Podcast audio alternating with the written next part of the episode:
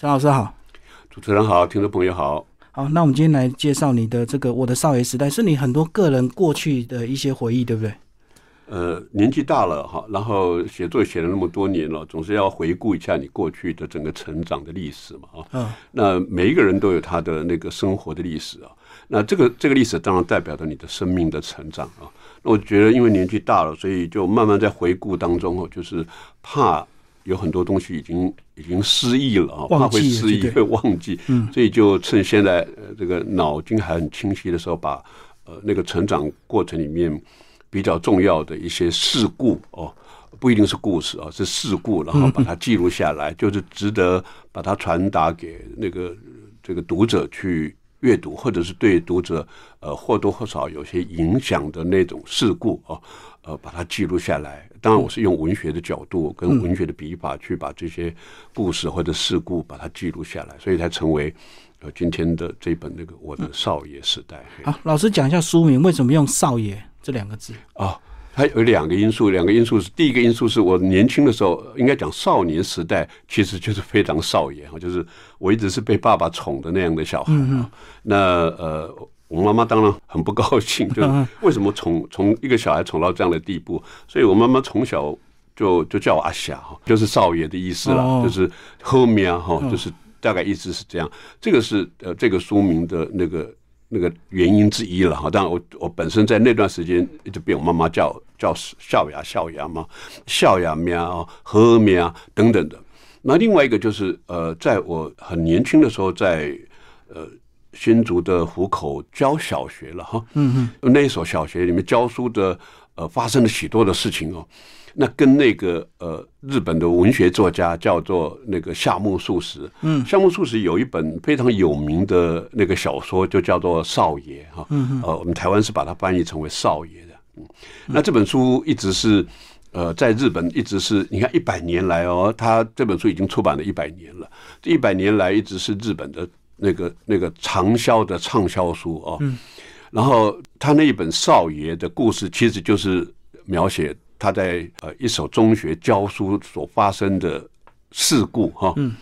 呃跟学生之间的啊学生怎么欺负老师，嗯嗯，然后还有老师与老师之间的那个明争暗斗哈，是，然后呃拍马屁的了哈，然后呃偏偏这一个这个从东京去的这个主角就叫少爷嘛哈，被叫做少爷哈，他是一个富有正义感的一个老师嘛哈，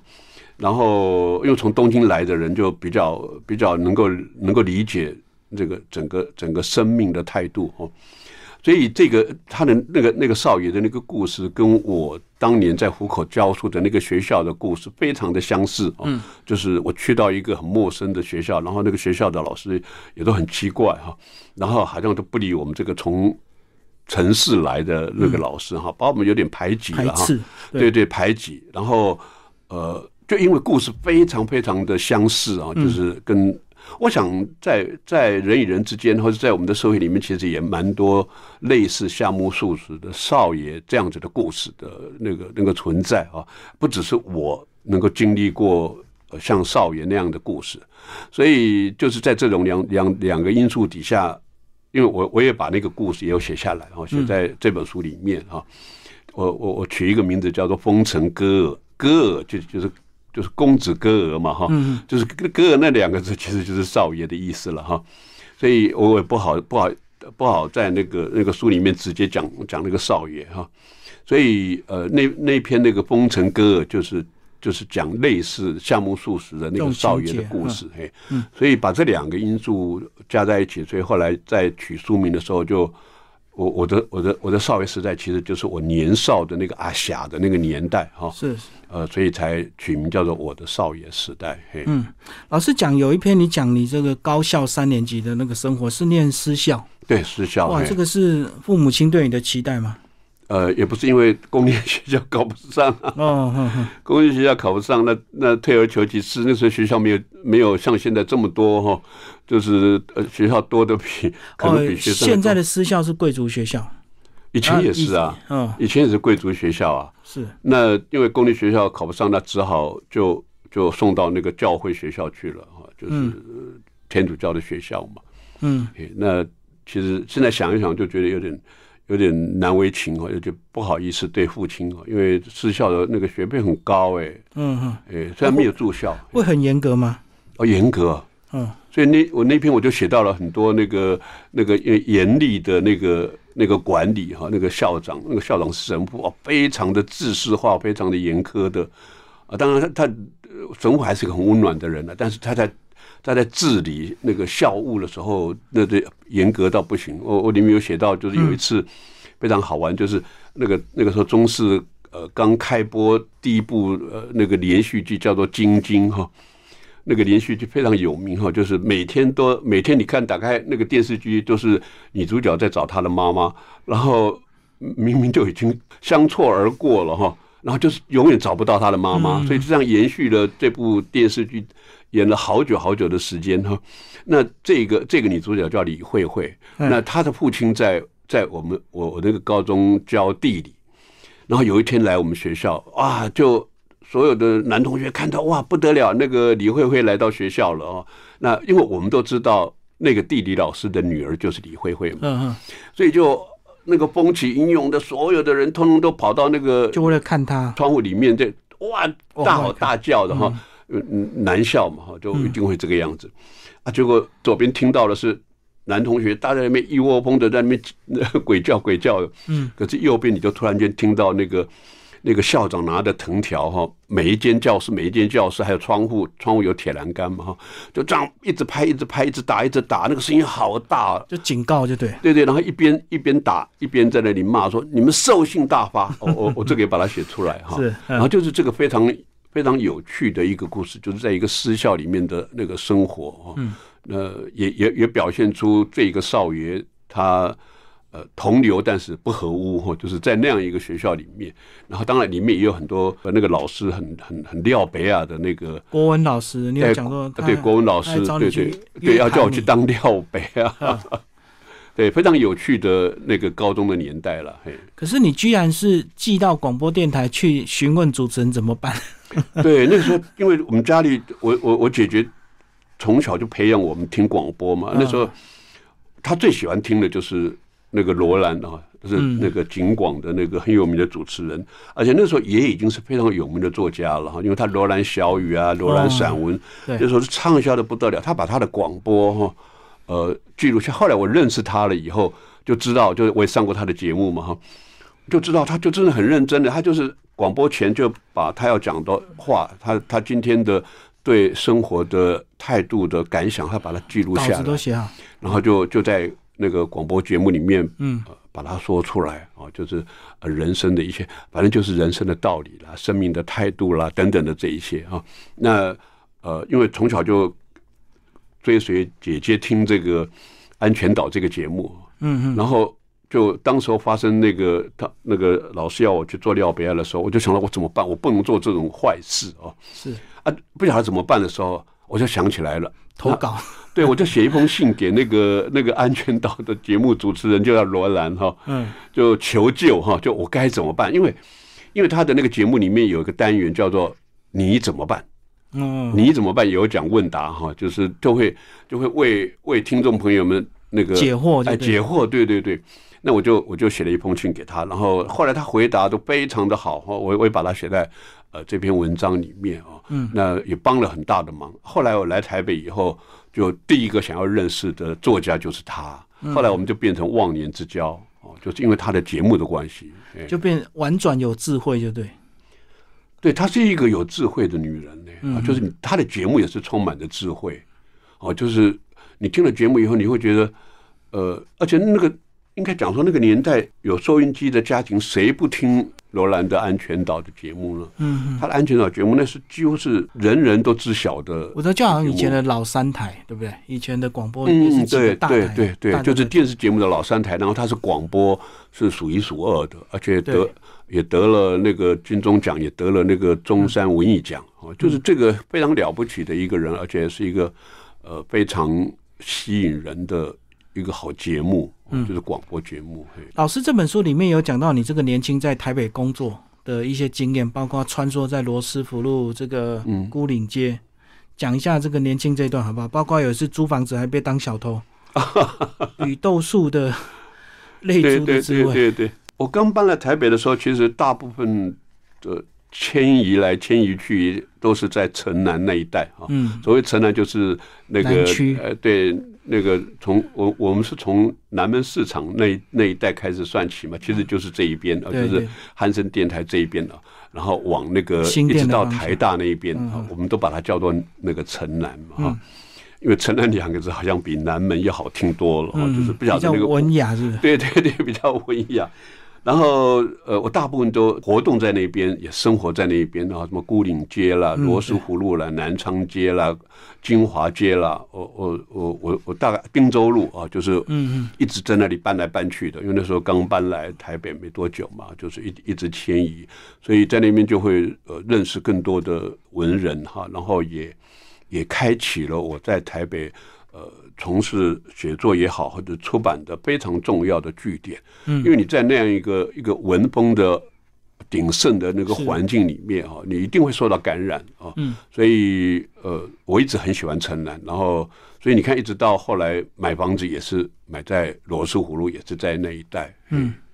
好，应该那时候也逛了很多这个呃二手书局，对不对？对，二手书店跟呃旧书摊，哈，就是那个在孤岭街。那时候我刚刚来台北的年代的时候，孤岭街还是一堆的这个旧书摊。现在当然少见了，只有剩下一两家在那里啊。那早期来的时候就觉得非常的快乐哈，就说哇，你看有这么多的书摊哈，那呃。眼界大开呀、对啊，然后呃，每一个房间都好小好小，然后你对，你走路都要侧身，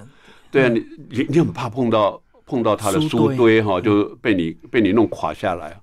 呃，那也是一种非常好的经验，呃呃，也很好玩的一种，好像呃不，当然不不好讲说是像刘姥姥进大观园啊，就是。呃，就非常的小心翼翼，然后又觉得里面有很多的宝哦，你可以去寻宝。你为了要买什么书，为了买什么书，翻去找。对对对，对啊，以前那个资源没有这么丰富的时候，每本书都很珍贵，即使再旧的书都会叠在那边等人家收藏，对，不像现在大家动不动就丢啊，丢的很快。而且老板很厉害，就是你要什么书，你有时候直接问他，他藏到多底下，他都会帮你找出来。嗯，他都很清楚，他这个旧书里面有有什么样的书。就是我觉得这个是比比现在的那个书店呢还要更了不起的。现在的书店当然没有像旧书摊那么多的书哦。对。如果以种类来讲的话哈，那现在很多人你问他要什么书，他说啊你去查电脑。对他要查电脑才知道栏位，对对对，然后老板都是靠脑袋记忆。对，都是记忆，所以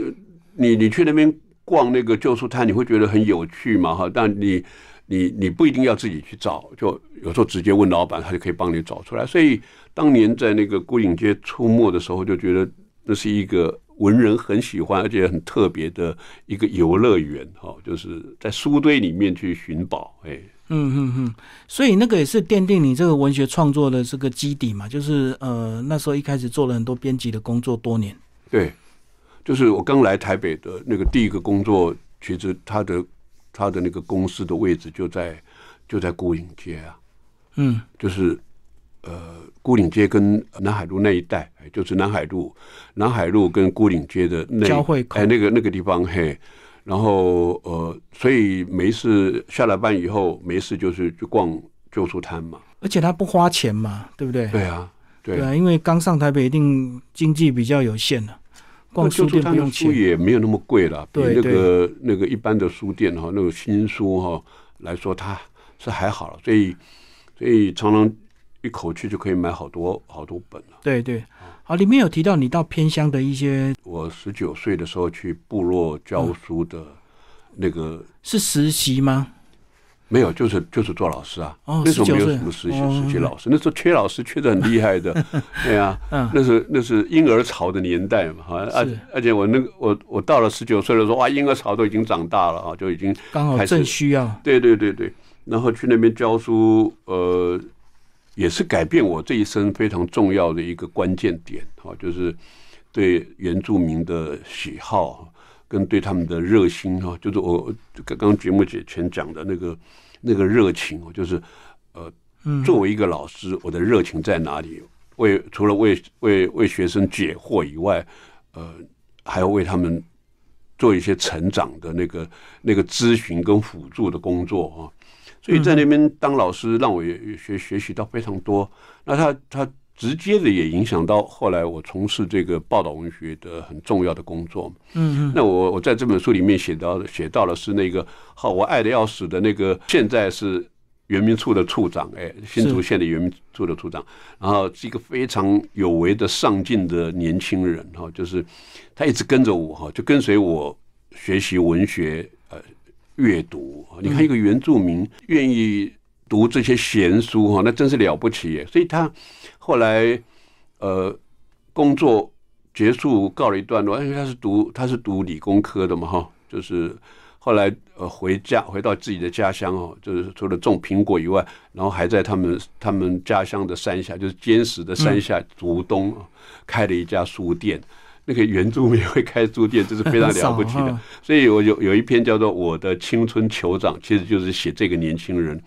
非常奋斗，然后呃一直最主要，因为他一直一直从年轻时代就就跟随着我，所以后来他当乡长的时候，哇就。我就可以协助他做很多很多的事情嘛，啊，就是这样的一个年轻人，就是我喜欢这样有为的年轻人嘛，就是愿意对自己的成长负责哈，然后呃有计划的让自己一步一步的成长，然后你看一一直到现在，你看我我为那个坚持香写了大概也有十几本的书哦，一个香我可以写十几本的书，嗯，然后一直到他。退下来，我还为为他跟那个那个那个监视相写了一本叫做《监视风物诗》哦，这本书呃还卖的还不错哈，但是也因为那本书被发现，所以他后来就被那个新竹县长就擢拔成为原民处的处长。哇，跳很快哈！对啊，对啊，就等于他已经已经连任完毕了嘛，就是乡长已经结束了，不能再选了。嗯嗯，哦，他一共当了十二年呢。嗯。中间空了四年，所以就就就加起来就当了十二年的乡长。是，那也为建设乡做了很多事了啊。对于我，我就在旁边观察跟做记录的工作，然后我用文学的那个角度来来来呈现。那我我想从这篇文章应该可以略略的发现到，就是我对于坚持乡当然也有贡献了，就是贡献非常之大啊。就是我也从一个学生的口中让我的读者了解说。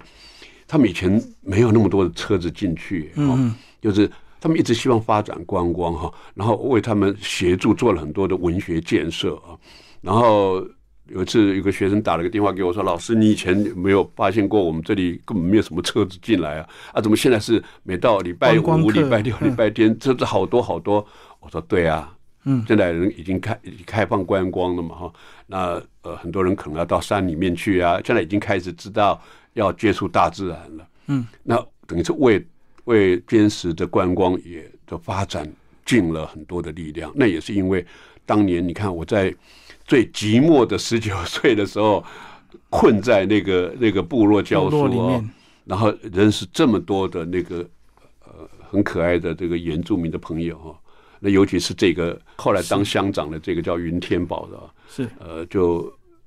为他。这个等于是为他做了更多的事了，但是也是为我做事。是，哎，好，那其实在这边老师也有讲到，那时候因为更新青年三地服务团，所以你也认识了很多大学生。对，刚好你的十九岁就在那个部落。对对对，就是那一年暑假的时候，刚好就有一有一批那个更新三 D 服务团，那时候叫三 D 服务团。嗯，然后。他们服务的单位就是就是偏偏就是那个部落，对那个部落，那个部落其实叫做锦屏村了哈。那那那我们真正的原住民的名字自己是叫做纳罗部落。嗯嗯。然后整个暑假是他们在那边呃协助小朋友补习啦哈，所以补习就是帮他们补这个数学啦，或者是呃有时候也还教他们英文哈，然后呃协助他们做一些生活的机能的认知哦，就就跟他们一起参与了啊，就是。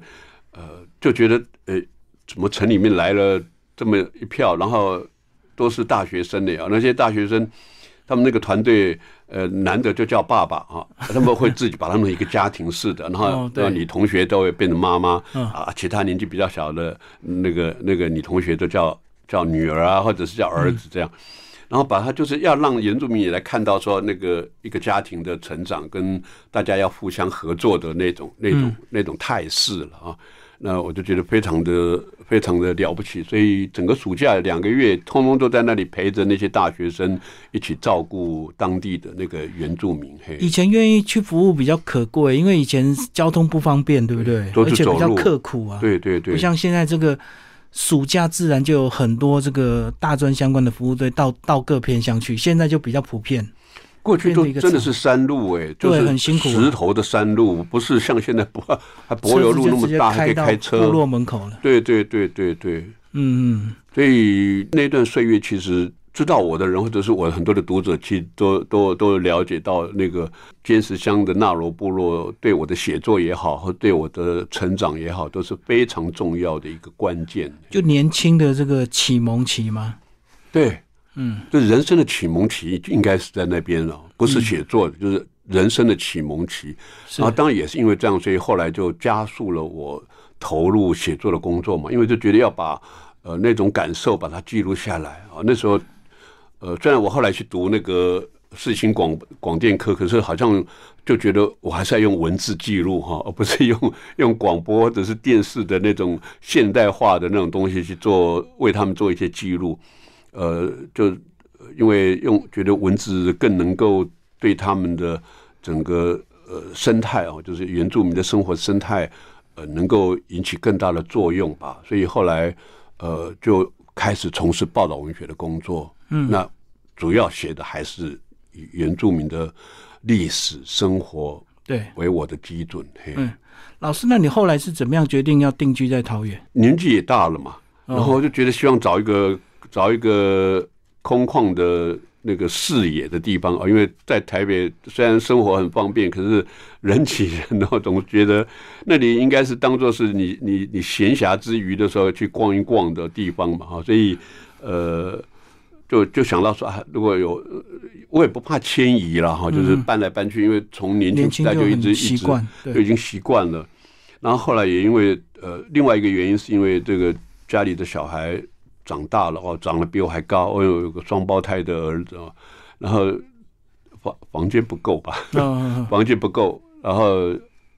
他们小时候挤在一起没有关系啊，可是长大了你不行啊，应该空间了。对对对，后来就想想说，哎，那反正我现在主要的工作其实也是一天到晚跑来跑去啊，就是常常当评审或者演讲什么，都已经。你你在哪一个哪一个地方当做你的定点，其实已经无所谓了嘛，因为你都是要往就没有固定的这个工作，就对。对对对，就是有来当初还在补补习班，还是有在教作文嘛。哦，那那补习班都是晚上啊，那没有关系啊，那就搭个车子。对对。所以考量的结果就，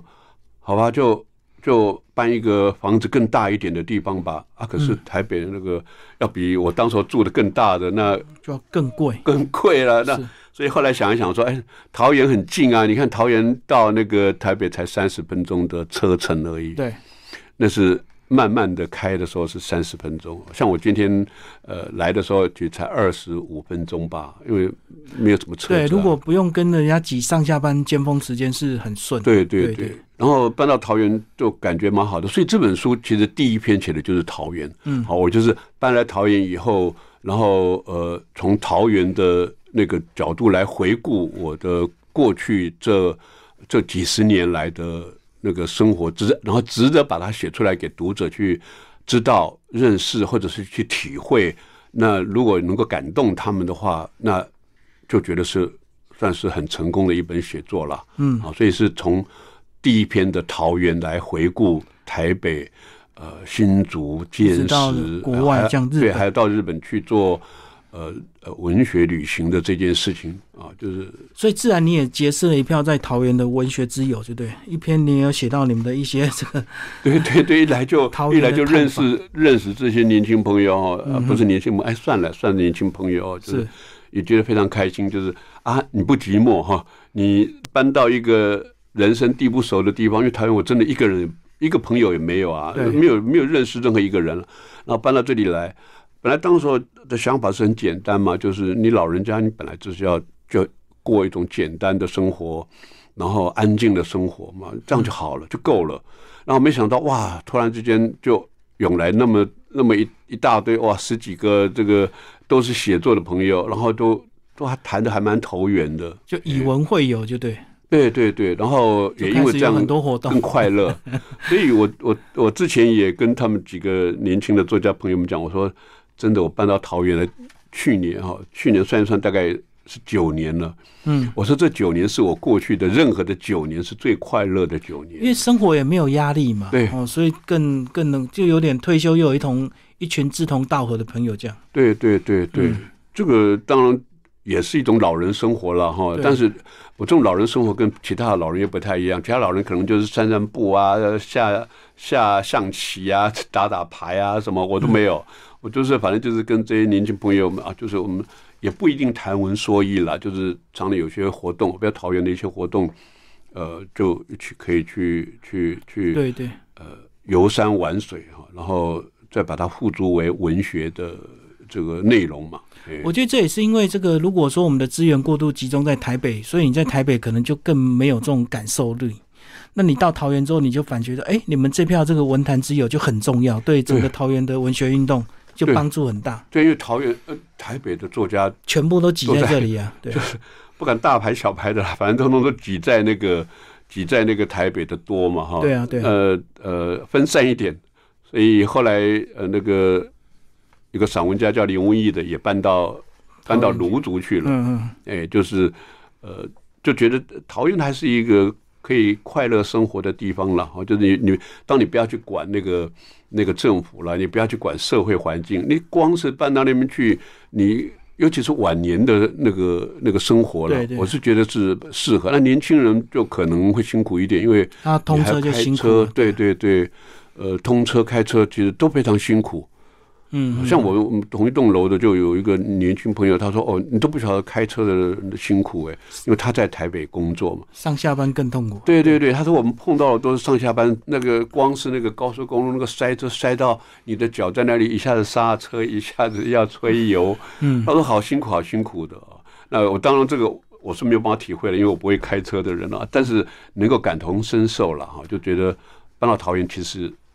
也是一件快乐的事情，而且这个住桃园有个好处是出国很方便，对不对？尤其像退休了，这个出国到处玩一玩，哎，离机场很近啊，对不对？现在捷运过去又更快。对对对，在在这